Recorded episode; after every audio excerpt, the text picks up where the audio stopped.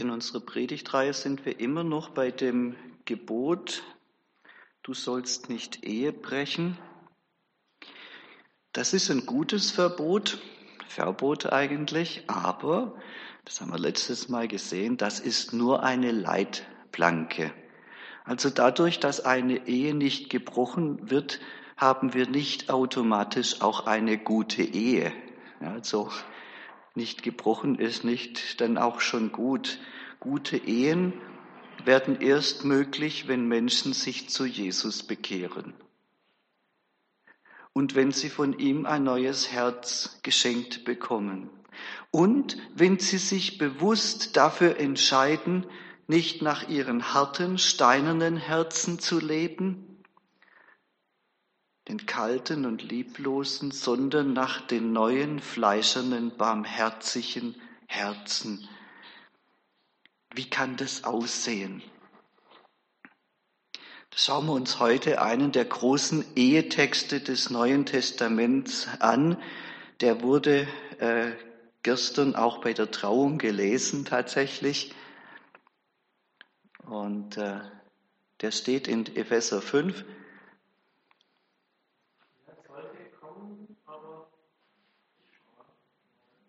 Ja, wir alle schauen.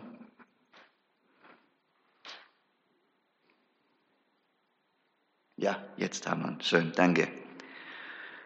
Ordnet euch einander unter in der Furcht Christi. Der Vers wird normalerweise nicht dazu gelesen. Der steht aber davor. Und jetzt spezifisch, ihr Frauen ordnet euch euren Männern unter wie dem Herrn, denn der Mann ist das Haupt der Frau, wie auch Christus das Haupt der Gemeinde ist, die er als seinen Leib erlöst hat. Aber wie nun die Gemeinde sich Christus unterordnet, so sollen sich auch die Frauen, ich unterstreiche in Gedanken schon einmal, ihren Männern unterordnen in allen Dingen. Zweite Spezifikation, Ihr Männer liebt eure Frauen, wie auch Christus die Gemeinde geliebt hat. Deshalb habe ich heute Lieder singen lassen von der Schönheit der Liebe Gottes in Jesus.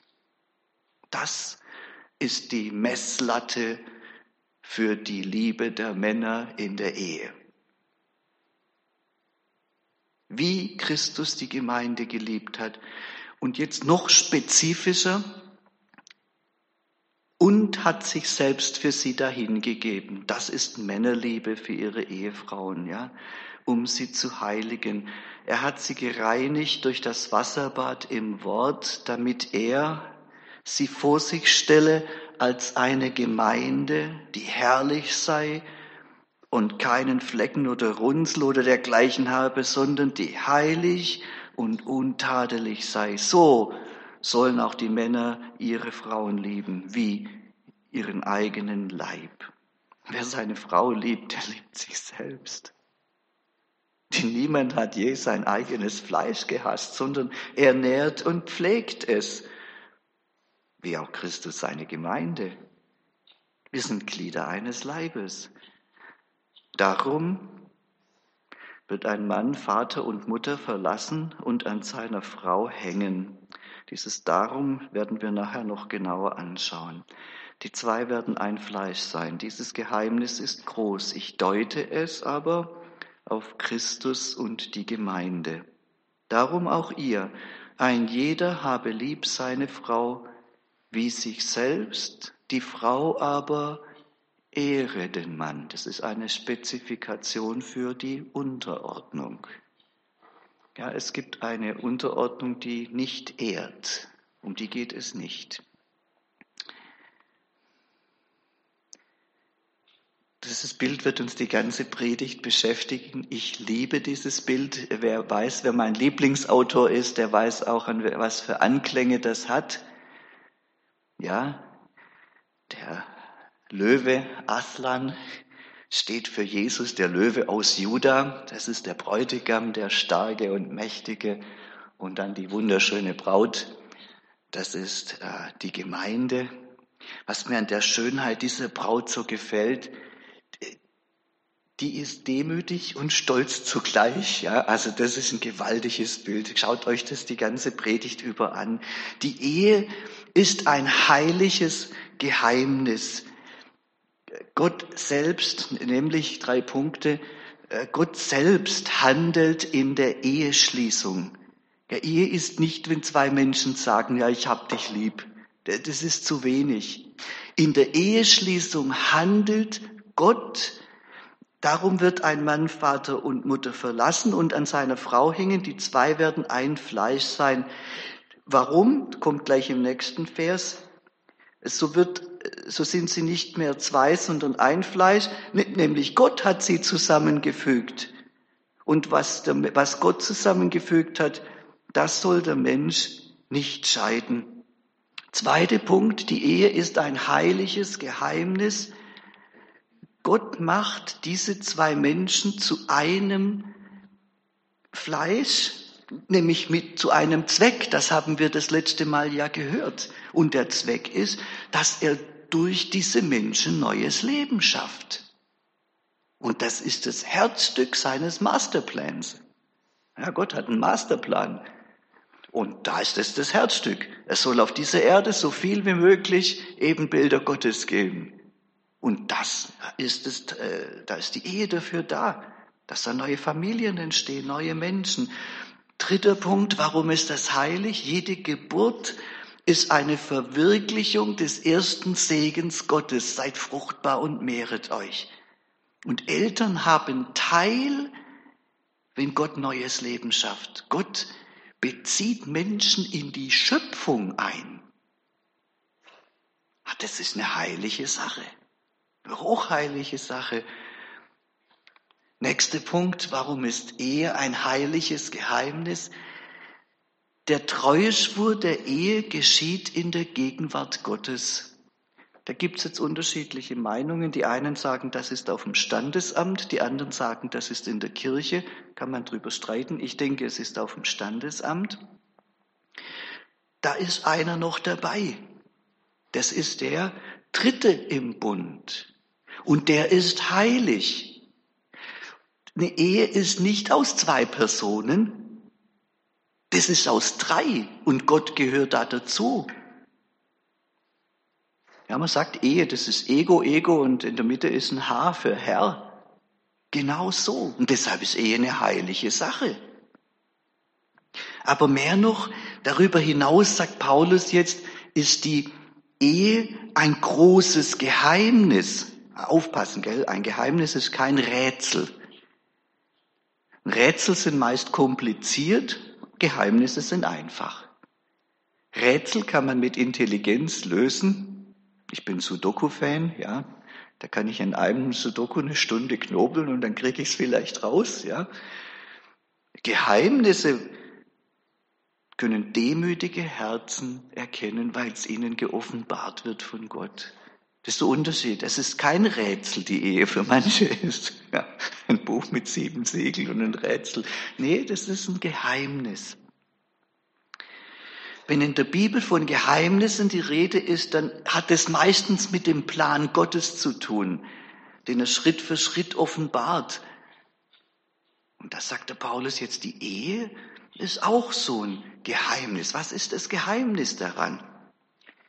In der Bibel wird die Gemeinde, das ist ja das Geheimnis, was Paulus sagt, die wird einmal als Leib Christi bezeichnet, zum Beispiel 1. Korinther 12, und dann wird sie als Braut Christi bezeichnet, Offenbarung 21. Und da haben jetzt viele Ausleger gesagt, ich weiß nicht, was die für eine Fantasie haben, aber trotzdem, wie kann das sein? Einmal Braut, einmal Leib, wie oder was? Das ist so einfach, hallo? Ich finde es total einfach. Da ist ein Mann, der verliebt sich in eine Frau, die wird seine Braut, die nimmt er als seine Frau und dann werden sie ein Fleisch, ein Leib. So einfach. Und das ist genauso bei Jesus auch. Der wirbt um uns. Ja, dann ist die Gemeinde seine Braut und dann werden sie ein. Das ist der Leib Christi, ja, die, die Gemeinde. Also das hört zusammen, äh, gehört zusammen. Im Heidelberger äh, Katechismus wir hatten den noch auswendig lernen müssen. Wir den noch auswendig lernen müssen, Heidelberger Katechismus? der mit den, weiß was ich, 100 Fragen oder so. Heißt in der 49. Frage, da geht es um die Himmelfahrt. Ich zitiere aus der alten Fassung. Wir haben unser Fleisch im Himmel. Das ist gut, das ist der Herr Christus. Ja, das ist eins mit uns. Das ist hochinteressant. Umgekehrt heißt es jetzt aber auch für die christliche Eheethik, so wie Christus die Gemeinde geliebt hat, dass er für sie bis in den Tod gegangen ist, liebt ein Mann seine Ehefrau.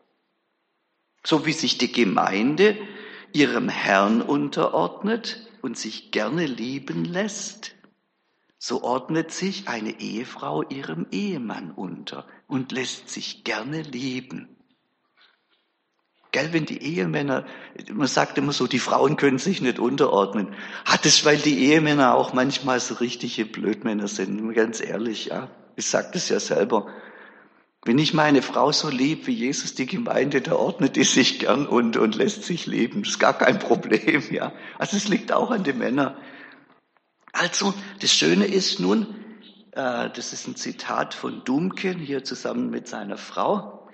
Er sagt, Gott hat die Ehe dazu geschaffen, dass sie als ein Bild für seine Liebe, für die Menschen das deutlich zeigt. Ja, der, ich habe es nicht richtig übersetzt. Äh, für uns Menschen ist es schwer, Dinge zu verstehen, die wir nicht bildlich vor uns sehen können. Durch unsere Liebe in der Ehe soll Gottes Liebe für die Menschen bildhaft deutlich werden. Das macht die Ehe aber zum hochheiligen Ding, ja. Daran erkennen Leute, wie die Liebe Gottes ist. Oder auch nicht. Das ist eine Riesenaufgabe, muss man sich bewusst sein, wenn man die Ehe schließt. Gell? Jetzt schauen wir uns an, was der Paulus hier mit diesem Text äh, sagen will. Äh, das ist ja eine überhitzte Debatte, gell? das gebe ich ja ehrlich zu. Da heißt immer, die, die, äh, die Bibel wäre frauenfeindlich und so Zeug. Das ist echt blöd. Also das stimmt überhaupt nicht. Und jetzt versuchen wir auch mal ein bisschen nüchtern an die Sache ranzugehen. Und ich möchte damit äh, drei, mit vier Punkten rangehen. Ich habe das von einer japanischen Soziologin gelernt, dass man so eine Sache, Beziehungssache rangeht. Das erste ist, wir werden uns die Ortsanweisung für den Ehemann anschauen. Und dann das zweite, die Ortsanweisung für die Ehefrau. Und dann unterscheidet diese japanische Soziologin es gibt eine Ortsanweisung und es gibt einen Auftrag oder eine Funktion, sagt sie. Ich spreche von der göttlichen Mission. Also beide haben eine Ortsanweisung und beide haben eine göttliche Mission in der Ehe. Da schauen wir uns die göttliche Mission der Ehefrau an und die göttliche Mission des Ehemanns. Und so kann man das ein bisschen auseinanderklamösern, dann ist das nicht mehr so ganz überhitzt, die Debatte. Also was ist die Ortsanweisung für den Ehemann? Paulus nennt den Ehemann schlicht Haupt. Das ist eine Ortsanweisung, ja, ist wichtig. Der kann nicht machen, was er will, heißt es, ja. Natürlich stellt man sich heute was anderes vor unter Haupt. Das ist ja dann auch leider schon durch die lange äh, Geschichte, wo Männer ihre Ehefrauen unterdrückt haben durch Jahrhunderte, ist es natürlich kaputt gegangen. Was heißt ein Haupt ursprünglich in der Bibel? Also das eine ist mal Autorität. Psalm 8, ja, du hast, Gott hat den Menschen zum Haupt über die Schöpfung gesetzt. Aber dann bedeutet es auch Ursprung im Hebräischen. Ursprung.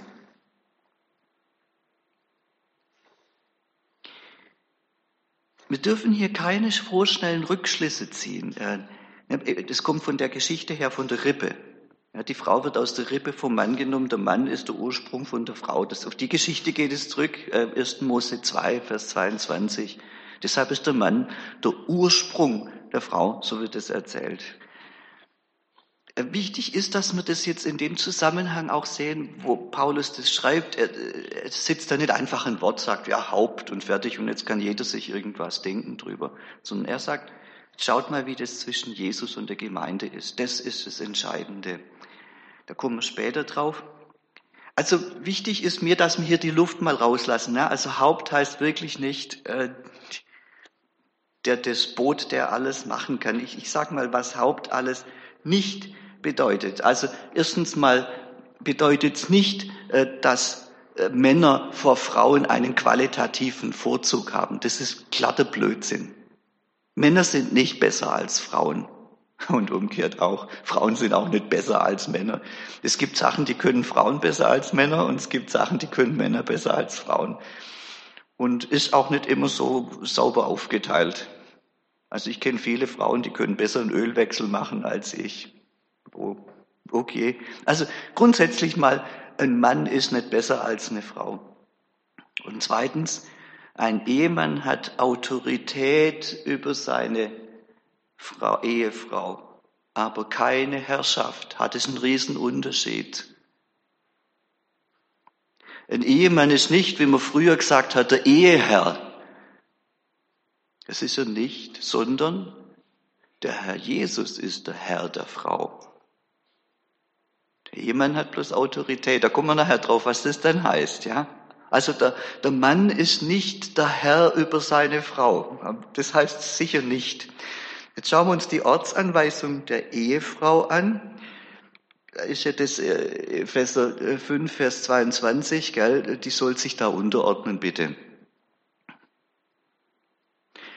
Und da gab es jetzt natürlich sehr viel Missbrauch von dieser Bibelstelle durch Jahrhunderte. Und wenn ihr eure Elterngeneration anschaut, ja vielleicht auch noch ganz anschaubar, ja. Wurde oft dazu missbraucht, dass man Männer als Frauen überlegen gesehen hat. Als solche, die deshalb, weil sie überlegen sind und vielleicht einen stärkeren Bizeps haben, das wird ja auch heute neu verhandelt, gell? Äh, deshalb müssen die auch über die Frauen herrschen. Das wird gar nicht gesagt, dass die Männer über die Frauen herrschen sollen. Das wird bloß rein interpretiert. Hier ist auch nicht die Rede von einer allgemeinen Unterordnung der Frauen schlechthin unter die Männer schlechthin, sondern es geht ausdrücklich darum, dass die eine Ehefrau sich ihrem eigenen Ehemann unterordnet. Das ist ganz wichtig. Es geht in diesem Text zuerst darum, und das muss man jetzt eben auch mit Vers 21 dazu lesen, das habe ich vorher ja schon mal gesagt, die Grundaussage heißt, jeder ordnet sich jedem unter in der Furcht Christi. Auch die Ehemänner ihren Ehefrauen. Das ist wie der Herr Jesus, der sich hinkniet und seinen Jüngern die Füße wäscht. Der hat sich doch untergeordnet und ist der Herr. Und so dient bitte ein Ehemann seiner Ehefrau. Der unterordnet sich der. Und für den ist jetzt nicht mehr, äh, dass er machen kann, was er will. Gestern bei der Hochzeit haben wir ein bisschen geflaxt drüber. Ja, wie, sagt jemand, heißt es jetzt, dass der jetzt kein eigenes Leben mehr hat? Dann sage ich, ja, das ist, die, das ist die Idee davon. Der hat jetzt kein eigenes Leben mehr, das gehört jetzt seiner Frau. So ordnet sich der Mann seiner Frau unter. Und alle ordnen sich allen unter. Die meisten Streits in der, in der Kirche und überall in der Ehe haben wir doch deshalb, weil wir, weil alle sich überordnen wollen über den anderen. Und da kracht's da oben. Wenn wir damit beschäftigt werden, uns einander unterzuordnen, da ist freie Bahn. Aber das garantiere ich euch. Da rangelt sich niemand drum, wer ganz unten sein darf und wer den letzten Dienst machen darf. Auch jetzt noch einmal zur, wirklich zur Ehrenrettung indischer äh, Theologe, äh, der in England äh, lehrt, auch nochmal ganz deutlich zu machen, das Christentum ist nicht frauenfeindlich, sondern er schreibt, in einer patriarchalischen, von oben nach unten organisierten Gesellschaft, wie das damals war. Damals konnte ein, ein Mann entscheiden, wenn ein Kind geboren wurde, ob das lebt oder umgebracht wird. So waren Männer Herrscher. In so einer Gesellschaft, da ging es absolut gegen die Kultur, auch die Kultur in christlichen Kreisen. Die Familienethik erkennt die Würde jedes Menschen vor Gott an. Alle unter alle in der Furcht Christi. Ob das jetzt Ehemann oder Ehefrau, Eltern oder Kinder, Sklaven oder Herr sind. Jeder ist vor dem unparteiischen Gott für sein eigenes Verhalten verantwortlich. Kuruvilla, Abraham Kuruvilla heißt dieser Theologe. Und es geht zuletzt in diesem Text auch nicht darum, ihr Männer ordnet euch eure Frauen unter oder unterdrückt eure Frauen, so wird es ausgelegt. Das handelnde Subjekt ist die Frau, sie ordnet sich unter. Nicht der Mann unterdrückt sich, unterjocht sich die Frau. Nicht der Mann sagt der Frau, wo es lang geht, sondern die Frau unterordnet sich. Das ist was ganz anderes, das ist freiwillig. Das wird nicht erzwungen. Also mal bloß zur Richtigstellung. Jetzt machen wir einen kurzen äh, Dreher. Also wir gehen jetzt nicht zum Ehemann zurück, sondern zur Ehefrau. Das bietet sich hier vom Text her gut an. Jetzt schauen wir die göttliche Mission der Ehefrau an. Und das macht die Ehe heilig. Das ist eine göttliche Mission, die sie hat.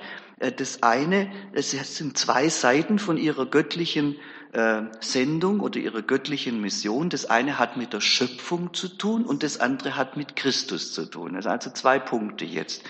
Und für diesen Schöpfungspunkt, ja, schauen wir uns jetzt äh, diesen Kerntext eben aus dem Alten Testament nochmal an. Das ist sehr interessant. Und Gott, der Herr, sprach, es ist nicht gut. Bis jetzt haben wir 1. Äh, Mose 1, äh, schließt ab, es war gut, es war gut, es war gut und zum Schluss schaut Gott alles an und es war sehr gut und in 2. Mose 2 heißt es, es war nicht gut. Das ist ein richtiger, das ist ein Gegenprogramm jetzt. Und dann wird auch gleich jetzt berichtet in diesem anderen Schöpf zweiten Schöpfungsbericht, was nicht gut ist. Nicht gut ist nämlich, dass der Mensch allein sei. Und Mensch meint hier noch der Mann, ja? Und da sagt Gott deshalb, ich will ihm eine Gehilfin machen, die um ihn sei. Daran sieht man, wie wichtig die Frau für, die Frauen für Gott sind. Ohne den weiblichen Teil ist der Mensch nicht vollkommen. Der Mensch ist nicht Mann oder Frau, der ist, der ist zusammen, ist dieses Ebenbild Gottes. Und die Schöpfung ist nicht gut ohne die Frau. Nicht vollkommen, nicht gut. Und der Herr, und Gott der Herr machte aus Erde alle die Tiere auf dem Felde, alle die Vögel unter dem Himmel, brachte sie zu den Menschen, dass er sie sehe, wie er sie benennen sollte. Denn wie der Mensch, Adam in dem Fall, jedes Tier nennen würde, so sollte es heißen. Und der Mensch gab einem jeden Vieh und Vogel unter dem Himmel und Tier auf dem Felde seinen Namen. Komme ich nachher noch drauf zurück. Das ist ein ganz wichtiger Teil. Das ist kein, nichts für Kinderstunde, gell? Also das ist ganz wichtig. Aber für den Menschen ward keine Gehilfin gefunden. Da hat Luther ein bisschen unbeholfen übersetzt, erkläre ich nachher. Die um ihn wäre. Da ließ Gott der Herr einen tiefen Schlaf fallen auf den Menschen und er schlief ein und er nahm eine seiner Rippen und schloss die Stelle mit, Her mit Fleisch. Die Rabbiner sagen, das war links, beim Herzen nämlich. Ja, ist eine schöne Auslegung. Äh, und Gott, der Herr, baute ein Weib aus der Rippe, die er von dem Menschen nahm und er brachte sie zu ihm. Da sprach der Mensch, Bein von meinem Bein, Fleisch von meinem Fleisch. Man wird sie, er war der Mann, ja, man wird sie Männin nennen, weil sie vom Mann genommen ist. Ja, also auf Hebräisch Ish, der Mann, und Isha. Ja. Darum, warum darum? Weil er sie braucht. Der Mann, die Frau braucht. Wird ein Mann sein Vater und seine Mutter verlassen. Mehr als Vater und Mutter braucht der Mann die Frau. Das ist schon mal noch eine andere Leseart von Ich liebe dich. Wenn ihr mal zu eurer Frau sagt, du, ich brauche dich. Das klingt noch mal eine, eine Oktave tiefer, ja. Und deshalb wird er seinem Weib anhangen, weil er sie braucht und sie werden ein Fleisch. Was also fehlte, war die Gehilfin. Das ist interessant. Das ist eine göttliche Mission. Das Wort Hilfe steht sonst bloß für Gott. Hauptsächlich für Gott. In den Psalmen zum Beispiel wird es für Gottes Hilfe verwendet. Und welche Hilfe? Nämlich die Hilfe vom Schutz. In der Grundform bedeutet es die Schutzmauer. Jetzt stellt euch bildlich vor. Da ist eine Schutzmauer rings um einen rum. Meine Hilfe steht bei dem Herrn, ja, der Himmel und Erde gemacht hat. Schutz, zu Hause sein, Geborgenheit. Äh, was heißt von ihr? Ich will ihm eine Gehilfin machen, die, wunderschön, die um ihn sei. Da ist die Schutzmauer. Das ist die göttliche Mission der Ehefrau. Die Ehefrau hat eine göttliche Mission, dem Mann Geborgenheit und Schutz. Ja, der wird Vater und Mutter verlassen, die haben das vorher gemacht. Und jetzt wird's die Frau für ihn sein. Das ist das, was dieser Text hier sagt. Deshalb ist der zweite Punkt, ah, da habe ich jetzt nicht geklickt, Schutz und Geborgenheit für den Ehemann, weil die Frau in göttlicher Mission steht, weil das ein, eine göttliche Sache ist, dieser Schutz für den Mann. Deshalb ist die Frau nicht die Dienerin vom Mann. Das heißt's nämlich nicht. Sie ist keine Magd vom Mann, sondern sie ist die Dienerin Gottes. Sie hat den Auftrag von Gott bekommen. Der ist der Auftraggeber. Und da, da dient sie ihrem Mann und gibt ihm Schutz, aber sie ist nicht die Dienerin äh, ihrer Frau. Wenn er eure Frau nächstes Mal anschaut, vielleicht wenn sie schon schläft neben euch im Bett, dann denkt mal, die hat eine göttliche Mission. Das ist die Dienerin Gottes, die Gott für mich gemacht hat. Das ist nicht meine Magd, die ich rumkommandieren kann. Sie ist jetzt ausdrücklich eine Gehilfin, die um ihn ist. Und das muss man jetzt genauer übersetzen. Äh, vielleicht besser mit, sie ist eine Gehilfin, die dem Mann entspricht. Das ist der nächste Punkt. Sie steht auf einer Ebene, auf einer Stufe mit dem Mann. Da ist jetzt, vorher gesagt, die Geschichte mit den Tieren, ja, die ist, ist nicht einfach für die Kinderstunde gemacht, dass man da mal zehn Minuten füllen kann, ja, mit Ochs und Esel und so. Das, das ist eine ganz wichtige Geschichte. Gott bringt die Tiere zum Adam und der Adam ist der Herr über die Tiere. Das hieß es vorher, ja. Der Mensch ist der Herr über die Schöpfung. Und äh, Herrschaftsrecht heißt im Altertum immer, ich darf den Namen geben. Und deshalb macht der, gibt der Herr jetzt, denkt sich einen Namen aus und so sollen die Tiere auch heißen. Nicht Gott denkt sich die Namen aus, sondern der Adam denkt sich die Tiere, Namen für die Tiere aus und zeigt damit, ich bin der Herr. Und jetzt ganz interessant, jetzt kommt die Frau. Jetzt sagt er nicht einfach zu der, ja, du bist so und so, du bist die Eva. Der Eva ist ein Name. Aber er, das sagt er gar nichts. Er, er merkt, die kommt auf derselben Stufe zu mir. Der Frau gebe ich keinen Namen. Ich bin nicht der Herr, sondern er sagt, hat, ah, das ist ja, das ist ja Fleisch von meinem Fleisch und Bein von meinem Bein. Und jetzt sagt er, ah, das ist wie, ich bin der Ish, der Mann, und das ist die Isha, die Männin. Ja, er sagt auch nicht Frau, er sagt Männin. Das, das, das ist auf meiner Ebene. Er gibt ihr keinen Namen. Er beschreibt, was er da sieht. Der Name Eva, der wird ausdrücklich nach dem Sündenfall gegeben. Und nach dem Sündenfall ist die Beziehung zwischen Mann und Frau ziemlich im Eimer. Da geht's dann um oben und unten, da geht's um Beherrschung und da geben die Männer auch den Frauen die Name, den Namen und, und werfen sich als Herrscher auf. Aber ursprünglich ist es nicht so.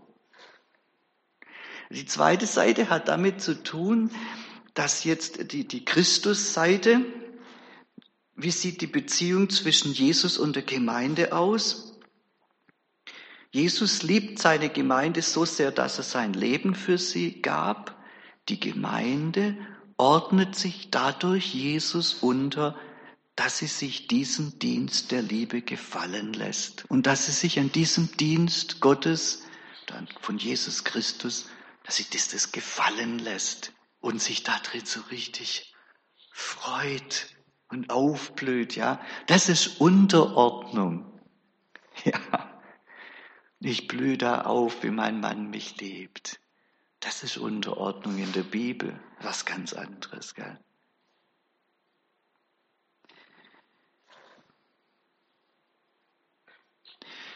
Jetzt sind wir beim letzten Punkt. Was ist denn jetzt die göttliche Mission vom Mann? Die haben auch eine göttliche Mission. Epheser 5, Vers 25. Ihr Männer liebt eure Frauen. Und zwar mit der Liebe, wie Christus die Gemeinde geliebt hat. Und das auch noch ganz klar ist, um was es geht, er hat sich selber bis zum Tod dahingegeben. Aufopfernde Liebe ist in unserer Kultur meistens das Merkmal von der Frau. Die Frau gibt ihr Namen her, die Frau gibt ihr alles her, die Frau gibt ihr Beruf her oft, die gibt alles her und opfert sich dem Mann unter, äh, opfert sich dem Mann, ja, und das ist nicht gut. Der Mann gibt alles auf, so wie Christus bis zum Tod und gibt sein Leben her. Und wenn er jetzt abends halt Bock auf Bier und VfB hat und die Frau gerne einen Spaziergang machen will, dann ist ganz klar, was dran ist. Ich sag's mal, bring mal ein praktisches Beispiel, gell? Dann ist der Spaziergang dran, das heißt aufopfernde Liebe. Es gibt im Griechischen vier Worte von Liebe. Muss auch mal ein bisschen angeben noch, gell? Äh, das ist das eine Storge, das ist die Elternliebe oder Familienliebe, was wir zwischen Eltern und Kindern haben. Ja, das ist die Storge. Dann gibt's die Philia, das ist die Freundschaftsliebe haben wir im Deutschen auch, also viel, Anthropo, äh, viel Anthrop, Anthrope, ja, das ist Männer, der Menschen liebt. Also das ist die Liebe zwischen Freunden. Und dann gibt's den Eros. Das hat nichts mit Sex zu tun, gell? Das ist, das ist so ein Kurzschluss von heute. Das ist einfach mal die Liebe, die so funktioniert. Da ist was Schönes, was, was mich anzieht. Das hat einen Wert. Ich fühle mich dahin gezogen. Also erotische Beziehung kann man durchaus auch zum schönen Auto haben. Ja, der Bräutigam fuhr seine Brautgirsten im R8 zur Location und zur Kirche. Und vor der Kirche in Backnang, vor der Friedenskirche, hatte das Ding immer geschwind richtig auftritt auf 5000. Da haben, sind die Männer geschmolzen. Das ist auch Erotik.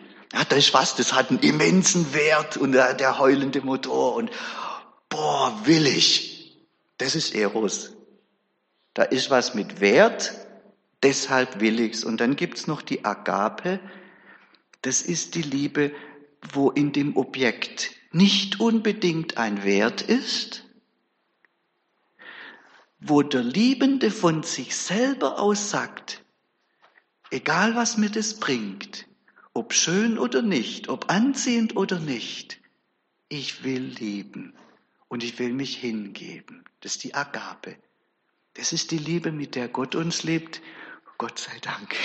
Ja, bei uns wird er nichts so Tolles finden in der Regel, ja. Welche von denen, also alle vier sind für das Gelingen einer Ehe übrigens wichtig. Da könnten wir jetzt eine ganze Predigtreihe drüber machen. Also Kameradschaft und Freundschaft ist zwischen Mann und Frau total wichtig, ja. Äh, ja ich bin, der falsche Knopf drückt. Aber was hier steht, wie der Mann seine Frau lieben soll, das ist das vierte. Die Agape, so wie Gott die Menschen liebt. Diese hingebungsvolle Liebe. So, jetzt ist man ein paar Jahre verheiratet. Jetzt ist auf einmal, jetzt ist die eigene Frau mit den Windeln beschäftigt und mit dem Haushalt. Und es hinterlässt seine Spuren, hallo. Und jetzt habe ich eine knackige Sekretärin. Sprechen wir mal ganz ehrlich. Jetzt fühle ich mich zu der hingezogen als Mann. Ja, wenn ich vom Eros geleitet bin, dann ist die Liebe jetzt auf einmal woanders, ja? Und wenn ich von der Agape geleitet bin, dann komme ich abends heim und nehme die Kinder, dass meine Frau mal eine Stunde Ruhe hat. Ja, ganz, ich sage das mal ganz praktisch, dass, dass man weiß, um was es geht. Die Agape, das ist diese, die aufopfernde Liebe für den anderen, egal wie der jetzt drauf ist. Und ja, Männer und Frauen können beide zickig sein und dann ist es ziemlich schwer, den anderen zu lieben. Und da ist die Aufgabe vom Mann, seine Frau gerade dann in den Arm zu nehmen. Wenn er eigentlich, ja, also versteht das, gell? Wenn er eigentlich gern lieber weglaufen würde und Tür zuknallen und in die Wirtschaft. Dass er dann den Arm nimmt und sagt, du, ich hab dich lieb und jetzt sind wir einfach still miteinander. Und du heulst und ich muss jetzt auch nichts dazu gesagt haben. Ja, also ich sage, mach ganz praktische Beispiele. Also die, die Mission, die göttliche Mission, das ist ja die Liebe Gottes, die Agape, des Ehemanns ist, dass er seine Frau so liebt. Und die Frau, die soll sich so lieben lassen. Das ist was Wunderschönes. Ihr merkt, ich, da, da raste ich aus. Das ist mein Lieblingsthema, ja. Nicht, weil ich gut drauf wäre, sondern weil es einfach so viele Möglichkeiten aufschließt in der Ehe, ja. Jetzt machen wir noch ganz praktische Punkte. Er liebt seine Frau, indem er sie und die Familie leitet nicht beherrscht.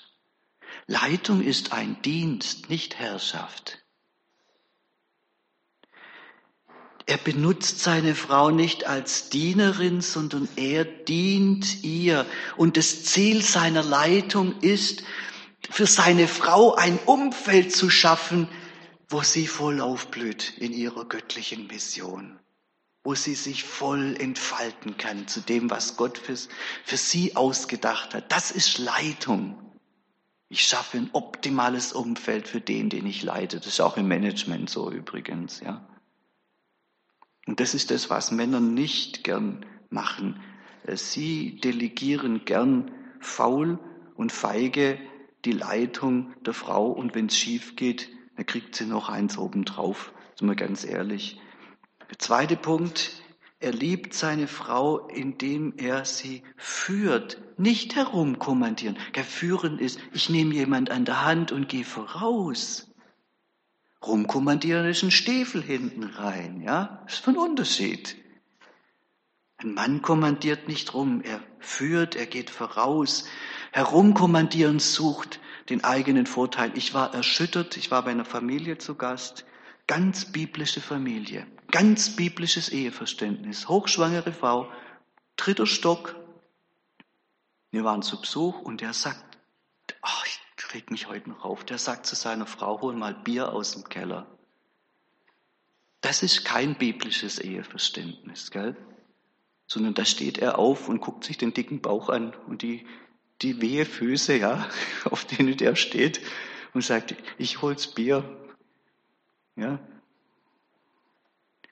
ein liebevoller Ehemann trifft Entscheidungen auch, wo die Ehefrau mit Freude folgen will. Der drückt nicht sein Ding durch, sondern der weiß, das ist das, was er will, weil sie traut sich nicht, das zu sagen. Gell? Ist oft so. Da sagt der Ehemann, du, jetzt machen wir das. Und sie, sie strahlt. Ja, das ist die Aufgabe von der, vom Ehemann. Der dritte Punkt, er liebt seine Ehefrau, indem er für sie verantwortlich ist. Das größte Problem von mir und ich würde mal sagen von ganz vielen Ehemännern. Rumkommandieren ja, aber Verantwortung übernehmen.